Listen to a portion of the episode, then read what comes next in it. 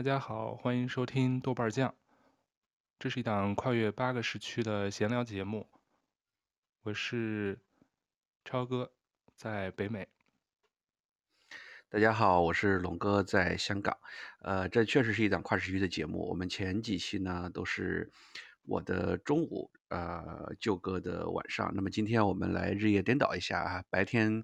尝试懂一下夜的黑。我这边是香港的晚上，然后那个舅哥呢现在是早上刚起床，所以大家也听听我们的声音状态有没有什么不一样啊？对，我们今天想跟大家聊一聊的是。这个疫情已经不知不觉两两年两年了哈，然后如果回到过去的两年前，二零一九年，你最想对两年前的自己或者世界说什么，或者最想做什么？然后我觉得这个话题听上去比较挺沉重的，但是今天我其实起来，我还没跟龙哥说，早上起来我们就是昨天晚上可能下一点点小雪，现在阳光也出来了，然后就是那个对面屋顶上的那个白雪，薄薄的一层白雪。然后蓝天，然后太阳洒在那个对面邻居家的窗户上，还挺漂亮的。刚好我们今天这是周五。哎，你你说到这点，我就觉得我特别向往你们那个下雪还有蓝天的感觉。就是我的日常的经历中，以前在家一般下雪的时候都是天阴，就是可能天稍微晴点有太阳的话，天也不会特别蓝。就是我很少就是。遇到过就是那种你说的这种，哎呀，整个屋顶世界被白茫茫的覆盖，然后还是一个蓝天的这种状态，感觉这样拍照应该蛮好看的。对，应该拍照还不错，真是那个叫什么万里无云，而且看上去，因为其实我们这边下完雪，天都特别蓝，很少是阴天，就是基本上都大蓝天，然后大太阳。其实它就不会下雨，白天它就不怎么下，然后你走在路上就是穿着羽绒服，厚厚的羽绒服走在那儿哈着白气，你知道那种感觉吧？就那种，然后手里再拿一杯热的饮料，热咖啡或者热饮、嗯、热巧什么的。对，现在因为十二月份嘛，也是那个圣诞新年季，所以那种挺小资的。然后转角遇到爱，对，那个向左走，向左，向右走了吗？对，对呀、啊。但是这个画面跟我们今天要聊的话题好像刚好是有点儿，也不能说相辅相成哈，就有点不太一样。因为我们今天想跟龙哥聊这期呢，我觉得这个话题其实。听上去一开始觉得没什么可聊，但是我还想想，我们觉得还挺多蛮想说的。因为一个由头主要就是一个，就是最近那个南非新变种 Omicron，就是欧米克戎吧，中文翻译叫奥米克戎，这就又是新变种出来了。然后媒体都说啊，又进入一轮新的痛苦熟悉的循环。然后对于我们来说，可能跟在国内的听众朋友不太一样，是因为我们都是困在海外，所以现在回国是比较。比较困难的，不太好回去。龙哥有多久没有没回国见家人了？嗯，理论上讲，我们叫回内地。啊，对，就是、回内地。对对对。然后呢，香港这边的民众一直叫着要政府通关，他们总觉得政府在跟内地协商谈判这块一直做的不是很到位。然后就从去年开始就说要通关要通关，但是一直到现在说十二月初要通，但是现在还没有消息。但是他们现在。对，他们现在在弄什么健康码，然后反正可能就算能通的话，也是小范围。据说那个方案就比如说我们现在你可以小范围先到广东省的境内，你在那边可以十四天活动，然后活动完之后你才可以再回到这个咱们那个内地的其他地方。但是就这一点什么时候能实施，我都不是很乐观。我觉得大范围的话，能到那个过年前后都已经新年前后吧，都不错了。因为还有奥运会嘛，冬奥会，所以有可能这个内地的这个管控应该不太会放松这种动态清零政策。尤其是你刚才说的这个南非病毒出了之后，之后可能大家都会紧张。嗯，对啊。然后其实十二月一号，其实在朋友圈里头就是有人开始转，我当时先转那个，我是在微博上看到的，当时就说历史上的今天，二零一九年十二月一号，当时说是武汉第一例通报的不明原因的肺炎。但是后来网上也有人说好像不是那一天，嗯、但是反正那个那个我发出来以后，好几个朋友马上就都在那转，就是都挺感慨的，这就都都觉得哇，时间过得好快，但是又觉得这两年又觉得好像原地踏步，好像就什么都没变一样。然后那个微博当天好像有个热搜，但好像很快那热搜被撤了。那个题目的热搜的题目就叫“被疫情偷走的这两年”，好多人在底下回，就是。特别感慨，两年前当时都很多人可能，包括我，说句实话，我都没有想到这个疫情能持续这么久，而且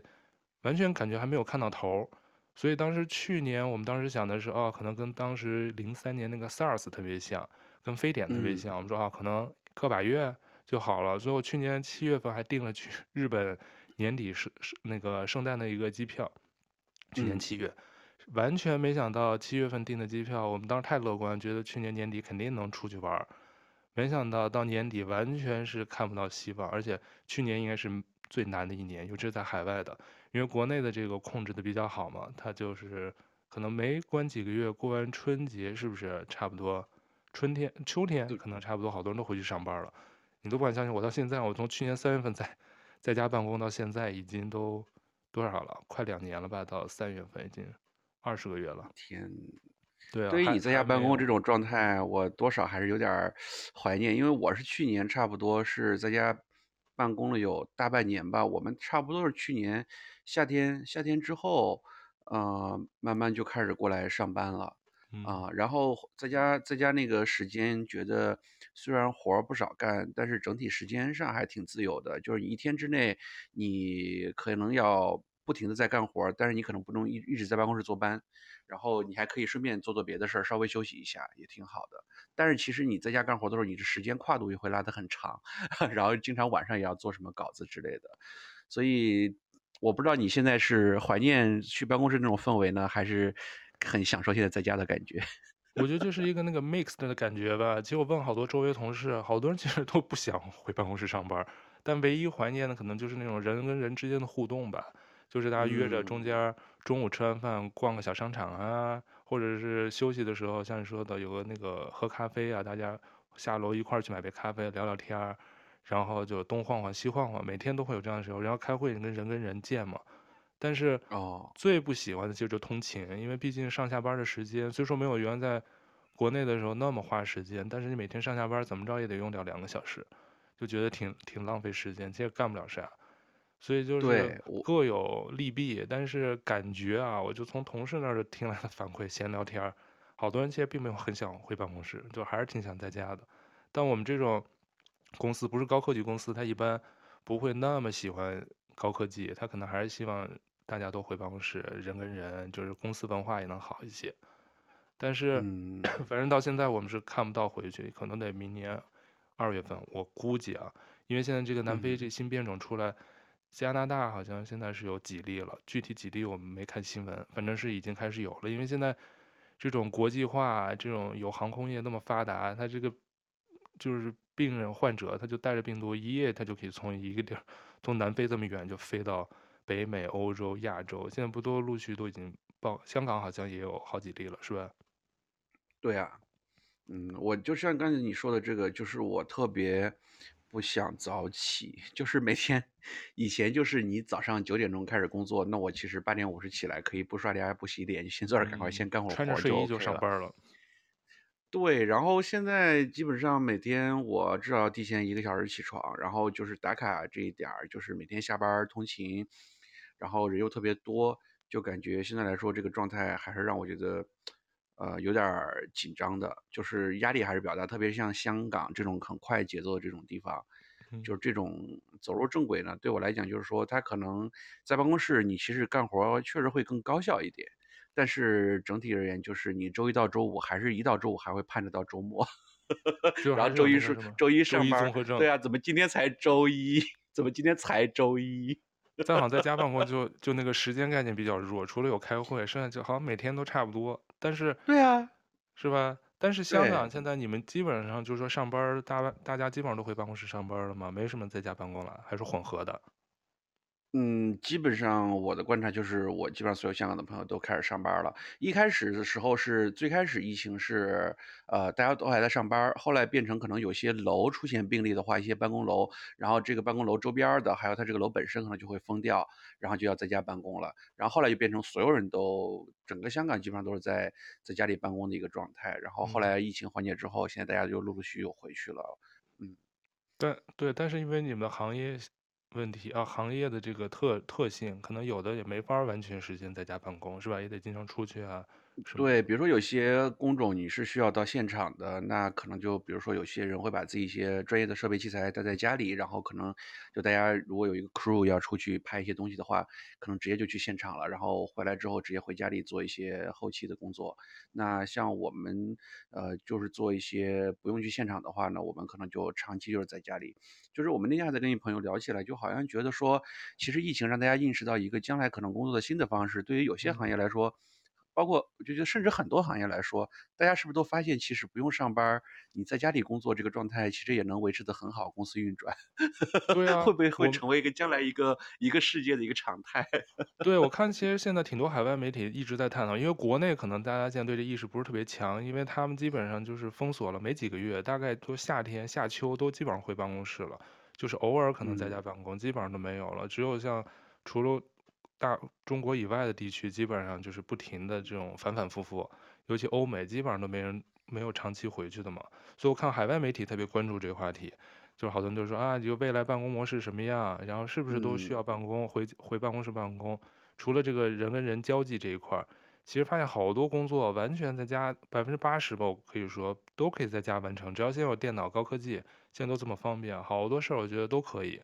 只是线上会议会让人有的人不太喜欢，这就跟性格也有关系。我有几个同事就特外向型的，他们就特别想回办公室，就是打着报告，因为要批嘛，打着报告要回办公室上班，说什么家里 狗太吵了，孩子太闹了，就特别烦，对，就觉得天天在一块儿见着互相烦，就特别想回办公室。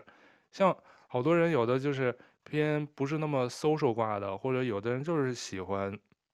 在家那种慵懒的那种感觉。那他就喜欢在家，嗯、就而且周围好好多人都是嗯，在家办公挺好的，然后就就感觉就办公时间可能会变长，像你刚才开头说的，有的时间不知不觉肯定也不注意休息，哒哒哒一坐坐半天，但是呢，确实好的就是同事说啊，我现在在洗衣服呢，一会儿开会晚两分钟，就是不是那种正式会什么的，就是反正对，就是工作生活混在一起了，对对，混在一起了，哎，反正既好也不好吧，但我现在是，就现在不都说新常态吗？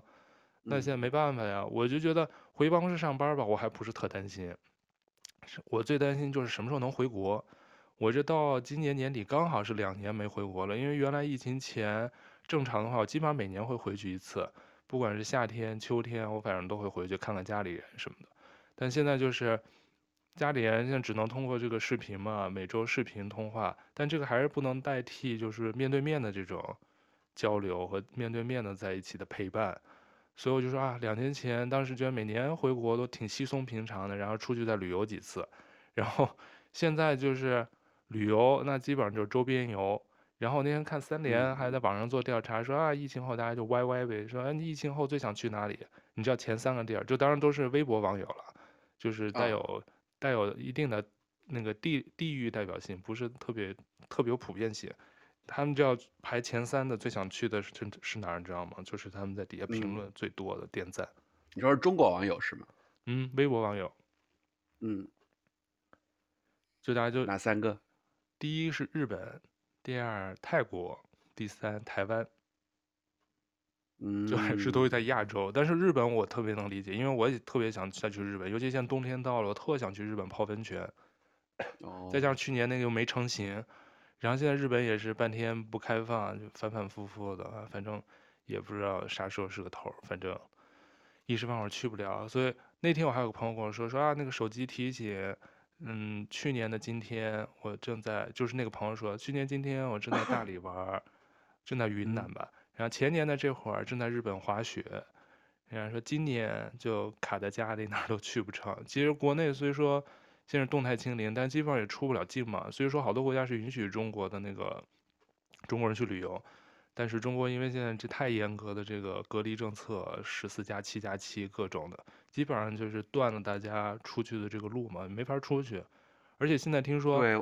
现在听说因私护照也是不让办的，就是现在降了好多。去年有个数字说，那个因私护照的这个申办量也大幅减少，可能降了百分之八九十。然后网上我也看有网友说。说话说，现在阴司护照到期，去出入境管理处是不让申办新的，就没有紧急情况，不是说留学什么的特别着急的事儿，他不让你办。就如果你只是纯是旅游啊、休闲的，然后如果你到了海关，像在海嗯广东哪个叫蛇口吧还是哪儿，那天我看网友在说，他就会劝返，海关会劝返你回去，就是你不是紧急的出去旅游什么的，就不让你去，就算你有有效的签证，嗯、也不能去。哦，对，就像你说的这个状态，我觉得是很多人距离上的这个问题。是我们疫情上，我觉得最大的一个损耗吧。这两年对大家来讲，对啊，不管是无法出去旅行，还是无法和家人朋友相聚，我觉得尤其对于海外的我们来讲的话，可能就是疫情，就是我们今天就是聊聊德语诗的话，我觉得可能是这这一点是对大家对大家最大障碍，不能自由的移动距离，只能困在自己一个小世界里头。是啊，因为我觉得你说同事见不见，说句说句实话无无所谓，就是视频见我也 OK，但是。国内的亲朋是吧？亲朋好友，你就是视频语音是很方便，但是它确实不能代替见面一块儿吃顿饭，一块儿聊个天儿什么的。因为你你出去闲逛园，每年回国都会见几个固定的朋友，一块儿吃个饭，见好几次，然后就逛一逛最新的什么好吃的餐厅啊什么的。跟父母也是陪着，所以虽然有时候待多了以后互相厌烦，就刚去几天。我妈都会做好多好吃的，最后几天就开始跟他们一块儿吃剩饭啊什么的。但是反正，但是那种感觉还是不一样的，是不是？所以他们老师说，而且我 爸，你刚才说到你妈这一点，真的跟我跟我好像所有的妈妈都是一样的。前两天大鱼大肉 伺候着，每天给你买一堆吃的，然后最后就跟着早上吃粗茶淡饭。我说啊，早上就吃这个呀？啊，昨天晚上剩的，接着吃吧。对我妈，我就是一回家就是我妈说，哎呀，那个，哎呀，外边太累了，赶快那个困不困？想不想看电视？你要看电视就多看一会儿。然后呢，我把那个被子拿到沙发上，给我弄个枕头，让我坐着更舒服一点。然后你要困的话，早上就多睡一会儿，没没没关系的，在家各凑。然后到第三天、第四天，哎呦，你今天就什么状态呀？天天这这都几点了还不起来？家里一会儿亲戚来看你了，家里来亲戚来找你，朋友来找你玩了，人都不起床，你太没礼貌了，什么什么之类就开始说我啊。对我，我回去特别神奇，我爸就知道我有时候那个什么睡个小懒觉什么，其实我也不是大懒觉，小懒觉。我妈就是在厨房叮叮咚咚的开始弄出声响，就想让我起床，但她又不直接叫我。然后有时候我听我爸说，对，说让让让他再睡会儿吧，让他再睡会儿吧。然后我妈也没说，说几点了？说我有时候看他八点多九点吧，我的妈。对，然后呢，等到你快快离开家的前几天，又开始变好了，就有点舍不得，还偷偷在那抹眼泪，说起来就觉得，哎呀，又要又要出去一段时间了，什么之类的。哎呦，我妈倒不 至于抹眼泪，但是肯定多少有点小伤感呗。嗯、但是我现在我虽说我没回去，但是跟我们家人联系吧，到他们倒都都挺好，而且确实也挺忙。退休以后的这生活好像听上去比我还忙碌。所以还好。那我觉得，其实说不定，我觉得家人在咱们不在身边陪伴他们的时候，他们其实过得还其实蛮好的。除了偶尔会想起我们之外，其实没有给他们添麻烦。你说对，因为他们可能有自己的一个生活节奏跟一个一个一个生活方式吧，是吧？可能跟我们上班的又不一样。他们就是也自得其乐，我觉得也挺好。但是确实希望就是，哎呀，希望明年。有的人特悲观，在我那底下评论说，二零二四年、二零二五年才能恢复正常什么的。嗯、我说我的妈呀，还要三年吗？我现在想都不敢想，二零二二还没开始呢，还没到呢。但你瞧，现在转眼十二月了，这这这真是，我觉得真差不多两年了吧，到春节。而且那天你看那个 BBC 英国广播公司的那个视频了吗？龙哥讲讲你现在所在的香港的那个故事，嗯、视频视频小故事，你看了吗？哦，对对对对对，那这么远，你发我那个链接我看了，嗯、对。嗯，那个那个确实是那个视频的小内容，大概是什么内容？嗯嗯，好的，这位听众，我来给你解答一下。对，那个东西就是朋友没听过、没看过。对，因为因为其实现在很多就是包括一些港漂呀也好，包括一些呃香港的原来的本土的民众也在给政府提意见，说政府这个落实这个通关的这个措施特别的慢。然后呢，他们主要意见一个是可能港漂他们可能要回去，还有一部分呢是很多困在呃内地的香港人他们想要回来。然后呢，其实现在内地的香港人，呃，要回来的话，其实好像是已经开了，但是不知道各种原因吧，还有一些人是不能见面，特别是对一些夫妻或者情侣来讲。然后那个 BBC 那个视频就是采访了一个那个在深圳河这一个口岸旁边呢，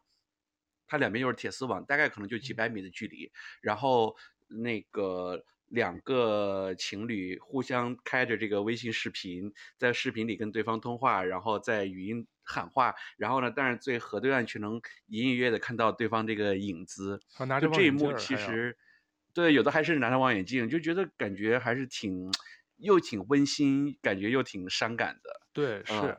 嗯对，然后除了这个点呢，我还上次还、嗯、对我还还想说，就是上次还看了一个点，就是在中英街。然后呢，那个中英街在香港这边，它是有点像一个特区，好像只有那个当当那个区的居民拿那个居住证什么之类的才能进去，就是普通人是进不去的。嗯、然后中英街呢，它那边有一条商业街。就是就真的是一墙之隔的那个二楼，然后就是那个你在深圳如果能进去的话，就可以在这边看到你香港的亲人，就是那个是比我刚才说的那个 BBC 采访那个深圳河其实更近的一个距离。哦，那好像就是说也是网上的一个小青年发现的，然后放在网上成了那个香港现在一个新的网红地标，感觉是。对，然后因为我看那视频的时候，周围是不少有不少家人，有的是去深圳治病，治完病就回不去了，是吧？回不了香港了。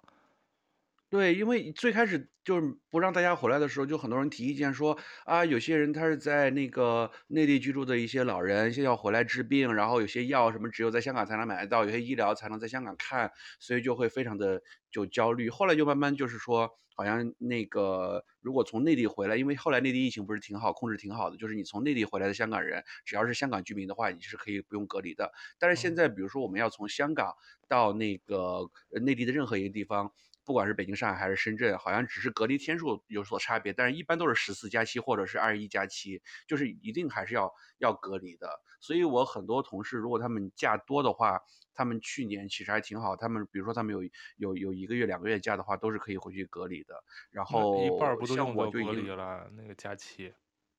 嗯，但是我们单位有些同事他情况不大一样，他有的是可以，就是那个隔离时间是不用算在假期内的。但是好像我这边好像是情况不大一样，他就是要算到那个假期内。所以我算了算我的天数，可能假如说我有一个月的假的话，可能我隔离完出去在家待个两三天就要回来了，就回香港了。哎，确实是我跟你讲，我有同事他是他的小孩要回内地办一个什么证，然后呢，他就真的是回去。呃，回去只待了一个月吧，他隔离了大概将近二十一天，就剩了一个星期办完那个什么签证之类的就又回来了，没办法。他说到这个、嗯、这个隔离政策，我估计现在大陆的应该是内地的是最严苛的吧，尤其是他一紧一松，他就是最松的时候也得是，因为像回北京的话根本就回不去啊，因为现在他北京那个不接受国际航班，我们只能在上海，大部分我看有有个别回去都在上海或者天津。落地隔离完了以后，你再待够那个假期的那个监测以后，然后才能回到北京。我就觉得，除了上班族，除非是自由职业，我觉得无所谓的话，你上班族就算有那么长的假，你基本上回家陪家人已经就没剩几天了。我是觉得他不够人性化。接着接着接着接着刚才的那个话题接着聊啊，就是就是那个就是刚才说到那个叫什么，你就说，哎呀，说到哪儿了？香港，香港，深圳隔网相望的故事。对对对对对对对对对啊！然后你都怕的都忘了在说啥了。对，我就就一紧张，这个这个旧老师旧老师这个话题一超纲，我就紧张了。没有超纲，在纲内纲内纲内纲内啊！没事儿没事儿，让我让我让我点一根烟刚好啊！我把这个声音就不用卡掉了。嗯嗯。就是对我，我就我就刚才这个故事，其实听着挺心酸的。我觉得可能对于很多人来讲，就是说，特别是我觉得对于我这种单身狗来讲，可能我这种感觉不是特别强烈。我觉得我最思念的还是家人或者是朋友。但是可能对一些情侣或者夫妻来讲的话，或者是家里有小朋友的，如果长时间见不到，我觉得真的是我可以理解他们那种感觉。就是我家里，我同事有一个，嗯，他是生了宝宝，大概。一个多月就回来上班了，但是他那个老婆孩子都在内地，他现在真的是差不多两年没有回去了。我就觉得，看他每次说起要回去回不去，就那种挺让人心疼的那种那种那种状态。但是我也听了一个八卦，就是我这个有朋友在跟我闲聊的时候八卦说，说这个圈里很多朋友就是不是媒体圈了，就是整个香港这个圈里说很多。嗯呃，港漂有离婚的，这两年已离婚的特别多，就是可能是因为这个疫情，这个距离，我觉得可能会造成一个，是一个是一个很重要的因素吧？你觉得呢？对，哎，那龙哥我还挺好奇，就是说之前我知道有一些在香港工作的内地人，他是在香港啊，在深圳买的房，嗯、就每天是深港通这么上下班，那疫情的时候，像现在有隔离政策，那他们在香港上班住哪儿呢？通常这种人能住哪儿？还回深圳能住吗？还是说怎么怎么他们怎么操作？我这个我倒没有详细了解，但是我知道就是以前有一波在那个两边跑的人，他的公司在香港，那可能就是疫情之后，比如说他们会跟公司去商量，有些是可以允许他们在内地办公的话，他们有些人就直接留在内地就不回来了。但还有一帮人呢，他们就是回来之后呢，有些是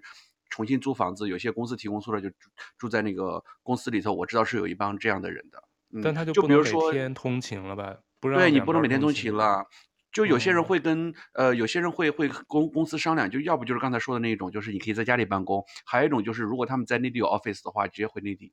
啊，也是可以的。哦，哦，那他就不能两边这么跑了，嗯、因为我之前有个朋友的姐姐，她就认识的姐姐好像就是这样，她当时在那个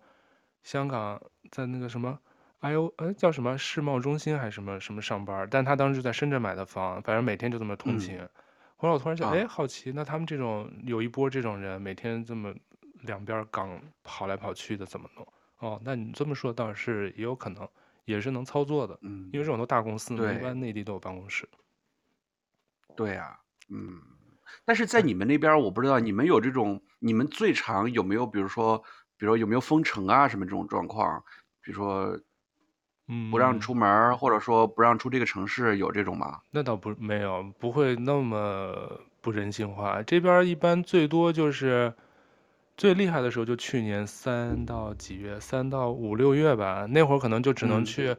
每天就是基本上餐厅啊什么都不开嘛，是吧？它就完全是关的，然后只有商场开，开的有限的时间，然后还有就是超市啊什么的。所以我就记得那会儿有几个月，基本上就是。每两周去一次超市，剩下哪儿都不去，餐厅也关了，咖啡厅什么的这种休闲场所也都关了。那样可能持续了两三个月，然后可能到夏天的时候就慢慢开了，慢慢开了以后，就是随着疫苗又开始推广普及，然后就开始有限度的开了那些餐厅，但是可能当时不让堂食啊，你只能外卖。然后是，然后商场时间也是缩短，但是他从来没有像国内那种，就是完全不让你出小区，就是必须走外卖，因为国外也达不到，那外卖的这些 APP 啊，还有这种文化也没有那么流行，都还是习惯去餐厅吃外卖。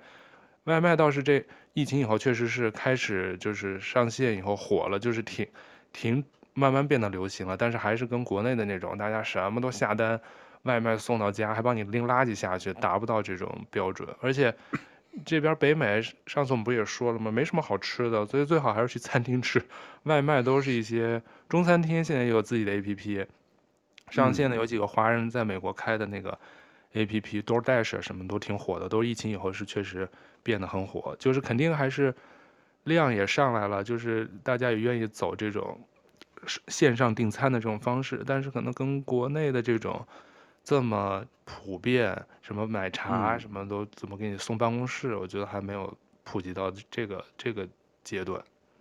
哦，那但是就是至少看来你们这个行动，比如说你们在加拿大到处跑，应该是比如说我要去另外一个地儿，甚至更远地儿旅行，应该还是没什么限制吧？对，没有。其实这个自自始至终，好像从来没有完全的，就是说，因为这块儿都是不像国内是住那种公寓楼这么多嘛，大家都是独。独立的住，他所以他在动态上他也不好管理你，全是靠自觉。比如说这块不不让你减少非必要的这个出行啊，那大家就尽量那会儿就是最厉害的几个月，大家可能都是只是去购物，可能去囤一些东西，一两周去一次，一般不会每天去超市嘛，都是一次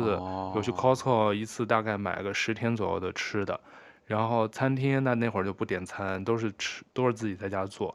然后商场尽量不去逛，也不出去买咖啡，但等。夏天了以后，慢慢慢慢就恢复了。因为我去年八月份还开车去温哥华玩了呢。其实那会儿都还没有互相受影响，只是说都戴口罩呗。这个还是一直到现在都有。因为他说到这点，还挺羡慕你们的，还去温哥华。对啊，去年八月份开车去温哥华也没什么事儿，就是戴着口罩。那会儿疫苗已经打完了嘛，已经对，那会儿已经打完疫苗了，所以就自由自由活动了。然后今年呢，的那他疫苗的这个推广就更厉害了。哎，龙哥，你上次跟我说你 还没打疫苗，你打了吗？现在？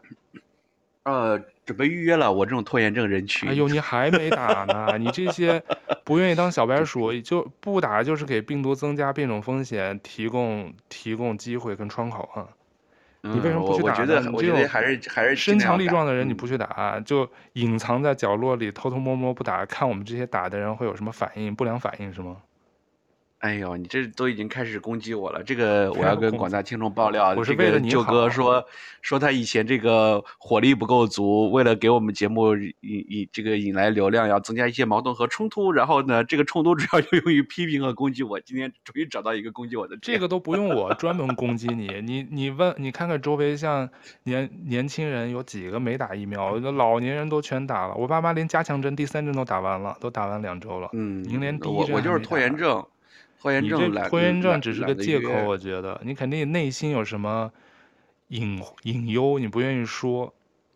没有，我就是听说我打完药不是胳膊痛，会有一天发热，或者就是会没劲儿，还有有。那你小时候打疫苗都这样？哪个疫苗？流感疫苗打完或者什么其他疫苗打完胳膊酸胀，那不是很正常的现象？嗯，好吧，我我就是那那我可能去年就是更多时间都在外边浪了吧。就刚才你说你去温哥华什么之类，我们就非常羡慕，因为香港就这么小一个地儿，就香港民众其实去年一年大家 基本上你知道大家最多的活动是什么吗？爬山。对，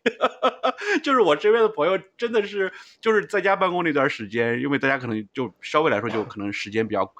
弹性一点，然后。特别是一到周末，就很多人在外边爬山。我看朋友圈里到处都是爬山，因为可能有些人会觉得说，呃，首先在户外，然后这个病毒传播的这个空气，呃，这个密空气密度没有那么大。然后另外一个就是说晒太阳也可以帮助这个增强抵抗力，所以很多人，很多香港的 local 还有我们港漂都都出去爬山了。我真的发现去年一年，就基本上我。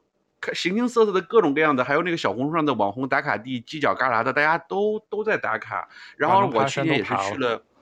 对对对对对，因为香港真的是太小了，大家除了爬山好像也没有什么户外活动。呃，还有一种就是 staycation，就是香港的酒店一开始本来不是因为各种香港的这个整个大的环境经济环境，就是在那个一九年左右，这个酒店价格不都已经下来了嘛？然后因为疫情，就更没有内地这个。世界各地游客来，就酒店价格一路下降，就真的是这个那个就三分之一，平时三分之一、四分之一的价格。然后呢，但是最近这段时间又慢慢的就是大概从去年下半年慢慢恢复，就是有很多人会觉得实在没办法出去玩，就就。就就就开始就 staycation，比如订一个酒店，呃，过过生日也好啊，跟家人这个过过中秋节什么之类的。就是我们大概在去年的中秋节也好，还有一些那个过年什么的，我们也都是 staycation 找了酒店来住，发现其实就是在前台 check in 的，就是一到节假日，这个人都特别多，就是小情侣也好，或者对对对，就假装在旅游，并且有些酒店已经成为 staycation 的网红酒店了。就比如说这个酒店周边环境比较安静，又是海景，又是比较新，或者设施比较。好的，它价格就会就是相对来说就会就会贵一点，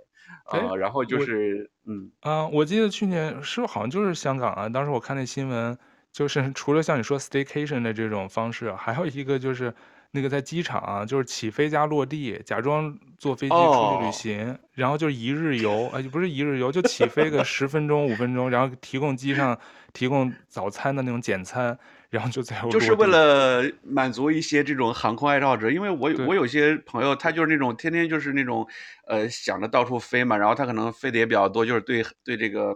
飞行这一块是非常的充满了这个热情，就觉得过一段时间不飞就觉得痒痒。就航空公司，它就呃好多家，除了这个香港的国泰也好，还有新加坡，就是很多公司，它就是带你绕着在这个周边的海岸线环绕这个城市呀，或者说环绕这个地区一圈，然后就假装飞行一下，就正常的给你有餐什么之类的。嗯因为我觉得这也是除了就是说满足这些飞行爱好者的这种想旅行的这种又又没法出去旅行的这种呃遗憾之外，还有就是航空公司它自己一个拉回自己经济的一个挽救的措施之一吧。然后就曼谷不是还有那个把那个飞机落飞机改造成了什么酒店呃就就那个餐厅什么之类，就大家就在想各种奇招，就在在增在做这种营销，就觉得也蛮好玩的。我看日本航空好像也是在日本不同的。地方也是，就那空姐就开始卖当地土特产什么的，反正也就是在增加营收什么的。但是，但是被你说的还挺有喜感。什么叫卖当地土特产？因为他有的什么各道各都道府县啊，他就就是说卖当地的什么那个什么饼啊，卖什么当地的一些小吃啊。然后穿着当地的那个服装，但都是空姐，因为他们没有飞行任务嘛，他但是又不能全都裁掉，他得保持一定的人流量，然后又得给他们找点活干。我也是看了去年还是什么，对，还有今年上半年那个日本的一个新闻。我觉得，因为日本也是好多都是原来是靠旅游业为主的这些国家，受冲击都比较大嘛，所以都是。像你刚才说那个在香港爬山，我去年也是，去年因为我原来这边去国家公园山里头没有那么多，因为我好多别的替代的事儿，去年也是我从夏天到秋天，也是爬爬了好多山，基本上每周一两周周末就要去爬一次山，约着朋友，也是爬了好多山。然后你刚才说香港，我也是因为看到。原来这个朋友在香港现在工作生活，也是天天在那个发的都是在爬山，东一个山西一个山。原来也没怎么见他发爬山的照片，所以因为香港我们实在没什么要玩的了，真的没啥可玩的了，都已经憋成这样了。对啊，就那小山坡、犄角旮旯的，我太能理解了。我去年就是那种状况，就是没去的那个商场，其实现在这个疫情期间。去的次数比原来疫情前去的多多了。我觉得一年可能去个几次不得了了。现在就没事儿，周末一两周去一次，嗯、一两周就就跟去散步似的，也要进去逛一逛。其实把那个次数平均下来，肯定是比疫情前多多了。因为就算你羡慕去了温哥华什么的，但是还是不是完全的像以前疫情前那么自由，想干嘛干嘛，说走就走旅行。哦、嗯，对，倒是有一个，就是九月份去趟意大利。那我现在有时候回想，还算是比较，比较感感动感恩吧，就觉得啊，至少又成型了一个冒着一定的小风险，做了一个出境旅游。嗯、但现在不知道他那政策可能变了。但是那次就是特别奇怪的一次旅游，就是去一个也是热门旅游地，但是游客特别少，然后基本见不到中国游客，见到了为数几个，估计都在欧洲居住留学生，或者见到一个留学生。基本上就没有中国游客的身影了，全是欧洲自己的游客，基本上剩下就亚洲脸基本上看不到。哇，反正很特别的一次疫情的这种旅行。然后那个去那个，就至少能至少能出一次境，我觉得真的是蛮爽的。哎呀，但是因为当时也是稍微防护了一下，戴着口罩，我们全程在，因为飞机上都要求戴口罩，所以飞机上就吃饭的时候、放餐的时候。摘下来那么十分钟，嗯、剩下全程戴口罩，机场里戴口罩，然后意大利当时的那个政策也是室内也要戴口罩，然后去西西里岛的时候，他是要求室外也戴口罩，嗯、所以基本上就跟我在这边北美的时候的那个规矩要求差不多，倒也都习惯了，嗯、所以我觉得有的时候逛商场，现在说都已经现在你已经看不清对方长啥样，都是半张脸嘛，都是戴着口罩，然后都习惯了，胳膊上。绑一个，裤兜里装一个，车上要放一个，反正走到哪儿就下意识的就戴口罩。我觉得就是像你说的，越是武装在机场或者这些飞机上，我觉得越是武装严密的，其实就是咱们这个华人同胞越多。我发现就是老外他对这种不是特别的 care，就是反倒是像我同事，比如他们在在在在国外的点儿要回国什么之类的，然后就是真的是全副武装，穿上防护服啊什么之类的，到飞机上连水都不敢喝。哎，我觉得挺夸张的，其实根本就。根本就不需要哎，我们其实就是带了个 N95 就够了，不需要带什么那个防护服，而且那些都淘宝买的，估计质质量也不一定行吧。我是在那个没有，我觉得转机的时候看到过，我觉得你太大意了。这个，哎呀，我我我我我我觉得这一点，我觉得你还是要，如果你最近要再出去，真的是要加强防护。就是因为就是我之前不是在菲律宾工作，很多朋友就是从菲律宾要回国嘛，然后那个机票真的是原来。原来，比如说马尼拉飞到香港或者飞到北京，可能大概就是两三千块钱，便宜的时候一千多的那种飞航都可以买得到。现在的机票随随便便都要四五万，最贵的时候有七八万一张。然后呢，呃，这还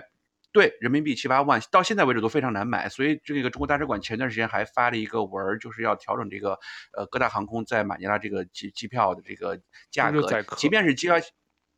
他不是因为航班少了，他不是故意宰，是因为航班少，很多人想要回国，因为觉得大家觉得可能就觉得当地的一些华人觉得说哇，还是国内比较这个。我觉得这个除了菲律宾，其他很多地方肯定都是这种情况吧，大家都争相的要觉得回国其实更加安全一点。然后所以就是这个航班呢又突然缩减了，所以这个机票价格就非常的贵。但是除了钱，我想说的一点就是说我朋友。呃，好几个朋友都是他们这个航班落地到厦门什么之后，就发现那个航班上有这个病例了，就是落地之前，你之前上飞机之前，他也会让你做检测，但是当时不知道怎么情况就没有检测出来。下了飞机之后，发现很多人就被隔离，他就也也没办法。所以我觉得这个防护措施还是还是要做。但是龙哥，你还是不懂它这个原理。飞机上那个飞机的那个高压的那个舱的那个空气过滤系统，比病房的 ICU 的那个加压氧舱的那个过滤系统还高级。它大概是一两分钟要换一次空气，所以基本上在飞机上被感染的大概率。都是在上厕所，还有那个小餐板那些地方就触摸下来的。它其实不是通过空气传染的，因为它那个空气那高压在那个飞机上的那个那个原理，原来我看过一篇文章，它是每一两分钟自动换一次气，而且那个空气完全等同于在医院的那种清。那那如果这个人刚好坐在你旁边呢？那那种一种就是那你就倒霉，还有一种好多都是在飞机，他其实不是在飞机上得的，他好多都是在。上厕所他可能不注意，那会儿他的手可能洗的不干净，或者他吃东西，或者他摸小餐板。嗯、我当时坐飞机的时候是带着那个消毒纸巾，上飞机就算是疫情前，嗯、我都是带着餐那个消毒纸巾，要把桌椅板凳、小餐厅的那个啊那个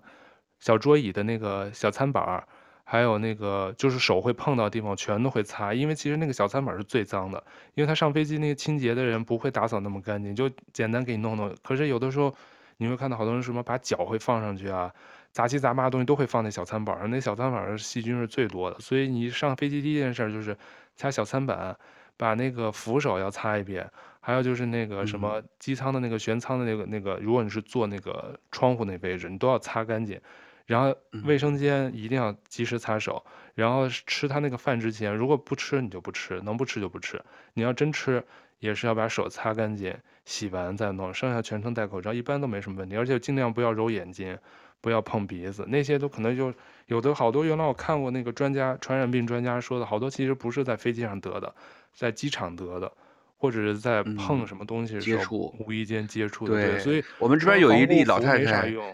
啊，防护服就这个老太太，她说她在医院就是摸到了一个感染者的病床，摸了三秒钟左右就就感染了。对啊，但是她这个东西，你看你怎么说？那那个欧美，它其实也的那个病例数也很高，但是有的是轻症或者什么，我觉得就看你，就是你先得知道它那个原理嘛，但肯定最好不要得。但是他的那个，嗯、我原来也有同事是在电梯里有公寓楼里头，不知道怎么感染的，嗯、是那种轻症，但他说就跟感冒差不多，他、哦、也没什么后遗症，也没有什么失去嗅觉啥的，可能就。不舒服的几天，就在家自己待那么几天就好了。所以我觉得这可能跟那个现在国内人确实被那个媒体啊什么宣传的，就特别怕这个病。我觉得这这个东西呢，肯定是肯定是传染病是毫无疑问，但是他就是说没有说就无缝不专的去叫什么去感染人。我觉得就是说打了疫苗肯定是首先要建一个屏障。啊，再次声明，你还尽快去打吧，因为这这些现在得到基本上好多都。可能 Omicron 有人说现在是打过的也会得，但是会是轻症，没有失去嗅觉什么的。但是之前的那个 Delta 的那个得的，大部分都是没打过疫苗或只打了一针，没打完加强针或没打完两针的。所以你还是抓紧去打，嗯、与其穿着防护服上飞机，不如先把两针疫苗打了，那个更靠谱。龙哥，嗯，对的，我说我真不是为了什么引流量抨击你，我真是发自内心的建议你，嗯、还是年轻人，我觉得。怎么说？这个好多人可能有担心，觉得这 RNA 的、mRNA 的没有那个没有什么灭活的，打的放心什么的。反正肯定是我们都是小白鼠，那毫无疑问。因为这种，尤其是开发的这种不是国产的疫苗，它的那个都是大家第一次开发成这种 mRNA 的这种什么什么什么疫苗，大家有各种质疑什么的。但其实不过就像你说的，我觉得就是就是真的是呃。疫情这两年，我觉得就是唤醒了大家，就是很多人可能以前就是对于这个健康没有的这么的 care，现在好像变得就是大家这么去严密的做防护，其实大家好像。更觉得生命的可贵了，我就我就前就就就前两天在那个网上看到有一个几句话，就是说什么活着就是胜利，赚钱只是游戏，然后那个健康才是目的，快乐才是真谛。我真的觉得就是说，就大家好像这个疫情真的让大家好像对这个世界有了更多的思考吧，或者对自己的人生，像像我，嗯。嗯啊，你说，但是我是觉得，我就觉得一方面大家更更珍惜生命了。珍惜生命一方面，但是其实，在欧美什么的，你不觉得就是现在整个世界也特割裂吗？就是包括对封锁，到底打不打疫苗，是不是？到底戴不戴口罩，到底怎么样？大家完全到底要开不开放边境？嗯、其实，首先病毒它是没有国界，它不分国籍国界，它它就跟着人人走嘛。但是我看世卫组织那天就说的，看日本把那个全境开始准备要全封，只让日本人进。世卫组织就抨击说，病毒又不分国籍，你凭什么只要你日本人进，你不让其他需要进入日本的人进入？因为那病毒不会说因为是日本人能进日本，他就不传染你。他那个其实病毒是不分这些这些所谓国籍国界的，只有这些 国家民族之间，他才会去区分啊，让这儿的人进，不让人进。像南非，他第第一时间通报了他们发现的这个新变种。马上你瞧，大家的这个反应，各个国家马上不让他们的航班进入，比原来去年刚开始发现疫情的时候都变得迅速了，大家都迅速把边境就封了。那 WHO WHO 其实就认为，哎，你这个原来反应的速度没有那么快，都还在等，现在为什么一天之内就全都把他们关了？其实最后他也不能说真的能够控制住这个。病毒就不进入这些国家，你像陆陆续续，最后好多国家都会发现，而且最后还有人发现，其实最早不是在南非，说两三周前就开始在哪儿传播了。其实南非只是第一个发现并上报的国家，那他这样会不会以后有些经济不太好的那些国家有各种担忧，以后他就不上报，或者他不说，他就拖拖拖拖到最后，你也不知道由头是来自于哪儿，你不知道第一例到底是变种是来自哪儿的，嗯。所以我觉得你看到好的一面呢，确实是大家更珍惜生命，珍惜当下，然后珍惜现在有的一切，就觉得活着比啥都重要。但是另外一方面，就往大了说，我觉得就是欧美跟那个亚洲整个的这个文化，确实对待这些东西是不一样。对于自由啊，对于什么生命价值，它不一样。他们好像说，先比如欧美，它就是看重个人的自由价值，大过集体的自由，或者是更大的这种集体的。就是他那种利他主义不够强，他都利自利己，他都先保护好自己。反正我要自由，我不想带，他不管别人。嗯、但是亚洲，你说我不是说光中国，你瞧，包括日本、香港，还有东南亚好多国家，他确实，我觉得这可能有文化上的差异。大家都说啊，先保护更大的族群，是吧？保护自己就保护更多人。但是欧美就不一样，那还在那反反口罩示威、反疫苗示威，我觉得都挺夸张的。但是我也不太理解，所以说住在。北美，但是文化这种文化的这种根源，可能还是更倾向于亚洲人，就是先保护好自己。而且特别有意思的是，在这边非洲人，当时去年最厉害的时候，戴口罩最好的就是，你一看肯定亚洲人、中国人、韩国人、日本人，还有非洲人，也是戴口罩戴的可好呢，就是两层什么什么戴着。欧非洲人也把好像对这个。意识也特别强，也挺有意思的。但是就欧美人到后来，因为是要求必须戴嘛，他们是比较遵守规定，那要求戴，那他就都会戴。但是都戴的，就是这边媒体教育的也不太一样，他们都不太爱戴那个医用口罩。当时去年最厉害的时候，就各各个那个品牌都自己推出自己的布口罩。其实人家早就说了，那闭口并那个布口罩的那个防护率有效有。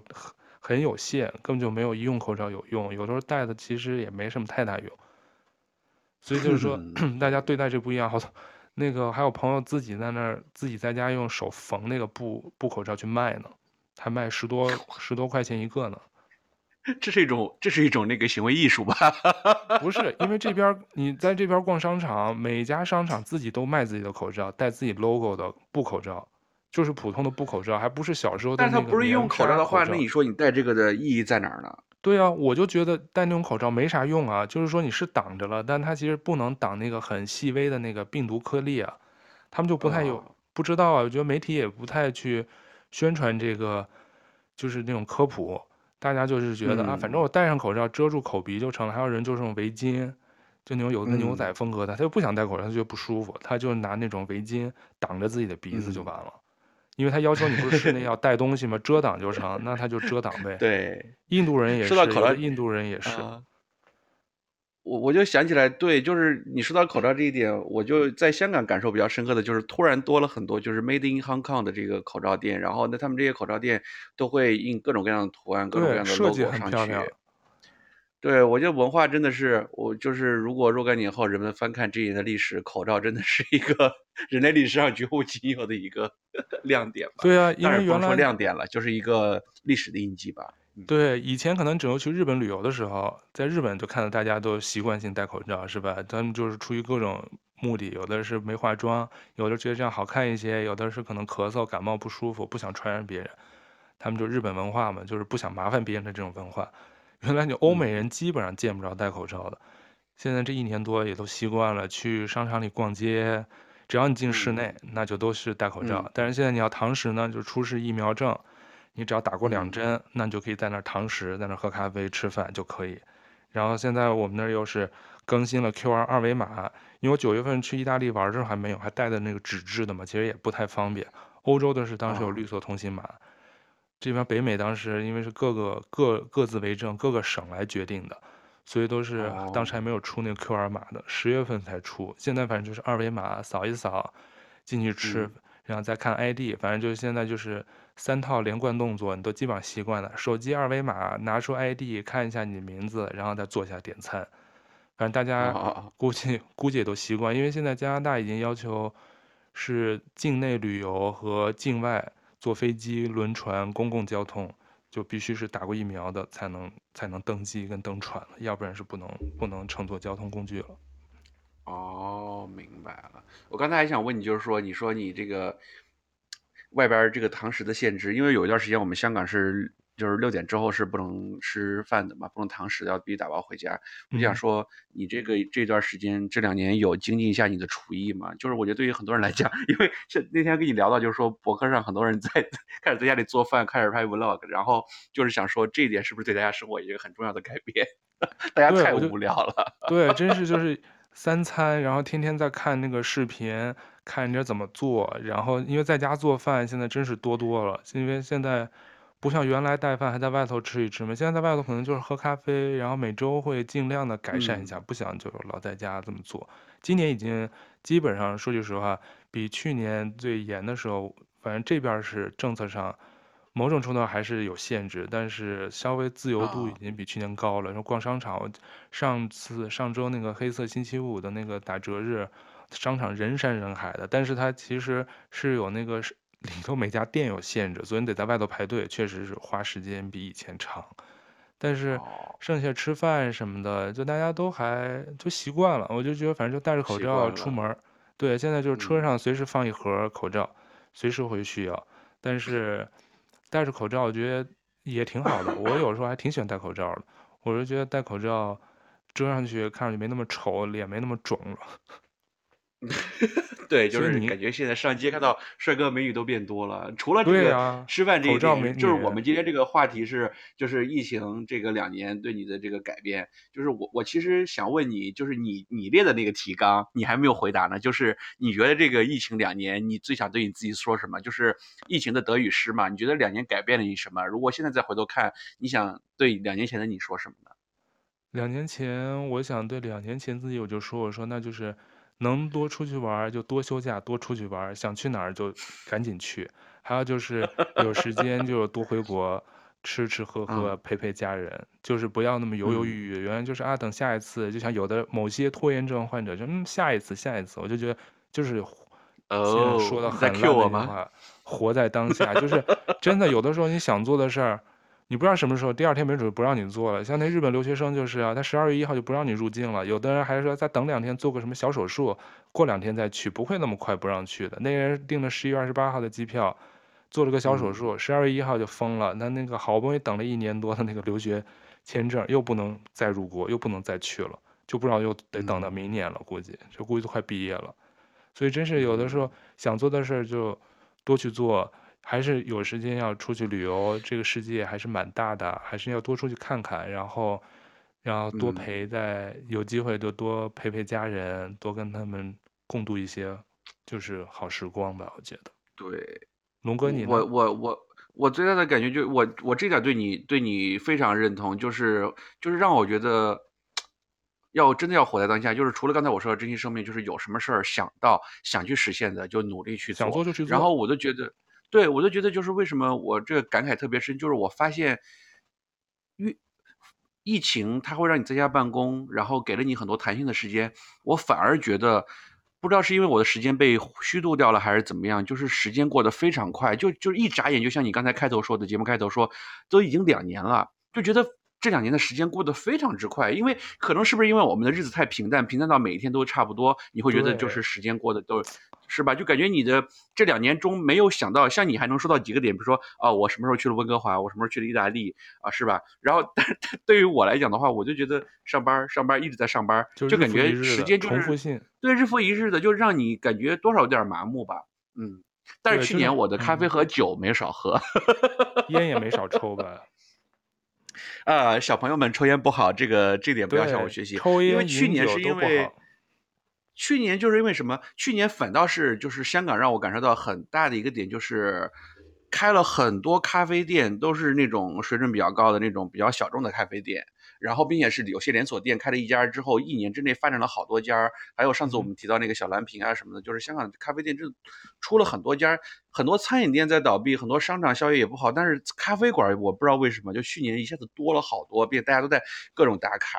然后，并且因为去年我的同事很多在家里办公，那我们平时约出来吃饭喝酒的时间也比较多，我们就经常晚上会找各种酒吧呀，各种好吃好玩的会去吃吃喝喝的，就感觉嗯，现在来讲，去年喝酒。呃，确实是喝的比喝喝喝喝的比较多一点。对啊，那你也不能说每天生活不一样，你这不是喝酒寻欢作乐的变多了吗？嗯，但是其实喝酒喝多了，你觉得有时候觉得虽然大家在沟通友谊，跟朋友玩，但是有时候我也会觉得有一种在虚度光阴的感觉吧。我不如多去看点书啊，看点电影什么之类的。对，对了，说到电影的话，就是去年两年的疫情的话，有时候你在家过于无聊的时候，我反倒会看了很多以前呃看，看了很多遍的。呃，除了没时间看的，我我还会无聊到会把以前那个。觉得很好的电影，那些老电影，包括就是什么那个《真爱至上》、《诺丁山》，就这种，就是一遍一遍的看。还有那个老版《红楼梦》、新版《红楼梦》，就是电视剧的，我就就看了，至少去年又重新都看了一遍啊。然后就是感觉疫情它给你很多空余的时间的时候，你确实有很多时间去做自己以前呃没有时间去做的一些事儿。这倒是，去年其实疫情前我都提前订好票，当时要看那个《零零七》嘛，《择日而亡》是吧？No time to die，嗯、然后记得特别清楚，去年是三月，对，三月底提前在网上买好的票，但因为疫情一下子变厉厉害，不就是电影餐厅什么什么电影院全都关了吗？健身房就关了，嗯、那电影就下线了，就也不在全球首映了，不是一直到今年九月份才重新回来，我们都时隔一年半了吧，才重新回来，我当时就特感慨，我说哇，去年三四月份想看的电影。因为疫情，就是它那个也全球都推、嗯、推迟上映了，一直放到今年九月份、九十月份才上映。但最后我也没有再去电影院看这部电影，去看的别的，因为又今年又出了一些别的新的。我零零七那个这部就没没进电影院看，都还没有看呢。但是我只是像你刚才说的，你像这转眼今天这就又十二月份了，这二零二一年就又过去了。但是确实是，你仔细回想，就是觉得太快了。快到就是说，是因为每天你的日子太相似、太相近，对，所以你已经没有什么区分度了。因为原来你说春夏秋冬，你有好像不同的事情在做，现在春夏秋冬都做同样的、几乎同样的事儿，日复一日。尤其是像在家办公 （office） 的这种感，home office 的感觉，就是你家跟办公室已经融二合二合一了。它好是有好多好处，我们就不在这儿列举。但不好的地方就是让你已经失去那种时空感了。你没有感觉，你我是在家，我我是谁，我在哪儿，我在干嘛、嗯、那种感觉。对，你看今天我就在摸着鱼跟你录的这期节目，看着公司的邮箱。我要举报舅哥的老板他在摸鱼。老板听不懂 中文，随便你举报。嗨，